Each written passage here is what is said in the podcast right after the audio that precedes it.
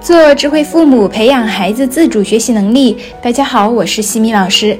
这节课给大家带来的主题是旧书如何处理。有妈妈给我留言问我，说孩子的一些书籍随着年龄增大，几乎用不到了。这些书呢，卖了也浪费，不卖又占地方，怎么处理比较好呢？因为书它自身就是具有一定价值的，直接当废报纸来卖的话，就一毛钱一斤，很厚的一沓书其实也就一两块钱，的确不划算。那今天我就和大家分享一下关于旧书处理的一些方式。第一种方式呢，可以在一些二手回收平台去卖掉它。这些书也是有价值的，也是会有蛮多人需要的。那西米老师给大家介绍几个还算不错的二手回收的平台，供大家参考。嗯，大家根据自己的实际情况去进行选择。第一个平台是有路网，比较适合大学刚毕业的那些姐妹们。嗯，很多人毕业了之后呢，会把一些旧教材当废报纸来卖。那在这个平台的话，可以像一些教材，他们也可以收，可以卖到一至两块钱一本。另外一个平台呢是多抓鱼，这个平台是旧书回收里面价格出的比较高的，但它价格出的高，对书也是有一定的要求，是需要有一定价值的书，而且书要保存的比较好，不要有污渍，不要有破损，符合条件的书有可能会卖到几十块钱一本。这些书呢，一般性是比较适合像大人的这种类型的书。啊，第三个平台呢叫做孔夫子旧书网。如果你手上有一些绝版的或者一些名人的字画，不想贱卖掉的话，就可以挂在这个平台。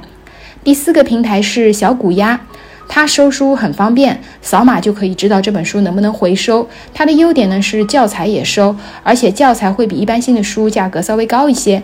旧书满八本或者预估价满四十八元起收，而且还是包邮的。第五个平台是转转二手书，这个平台的优点呢是它回收书的种类比较多，但是它审核起来也是比较仔细的，价格呢也会比较偏低。每个平台对旧书的审核标准以及品类都是不一样的，大家可以把自己的书放在多个平台上面都去试一试，挑选一个最优的价格。第二种处理的方式呢，是可以去送给他人，像邻居啊、朋友啊，还有像亲戚的孩子，你赠送书给他们，其实他们也会对你表示感谢，也是增进了彼此的友谊。而且对于其他的一些邻居啊、朋友们，他们的孩子也是特别需要这些书籍的，这些书籍其实也能够起到一个中转的作用。第三种方式呢，可以等到有爱心义卖或者捐赠活动的时候，让孩子参与其中，让孩子体会到帮助他人的喜悦。尤其像爱心义卖这样的活动，像我就是特别鼓励我女儿会去参加这样的活动呢。它可以锻炼孩子的人际交往的能力，还有像口头表达能力，以及跟陌生人的一种。交流沟通的这种能力，对于孩子来说啊，也是锻炼他胆量，并且呢，也是非常有意义的这样子一段经历。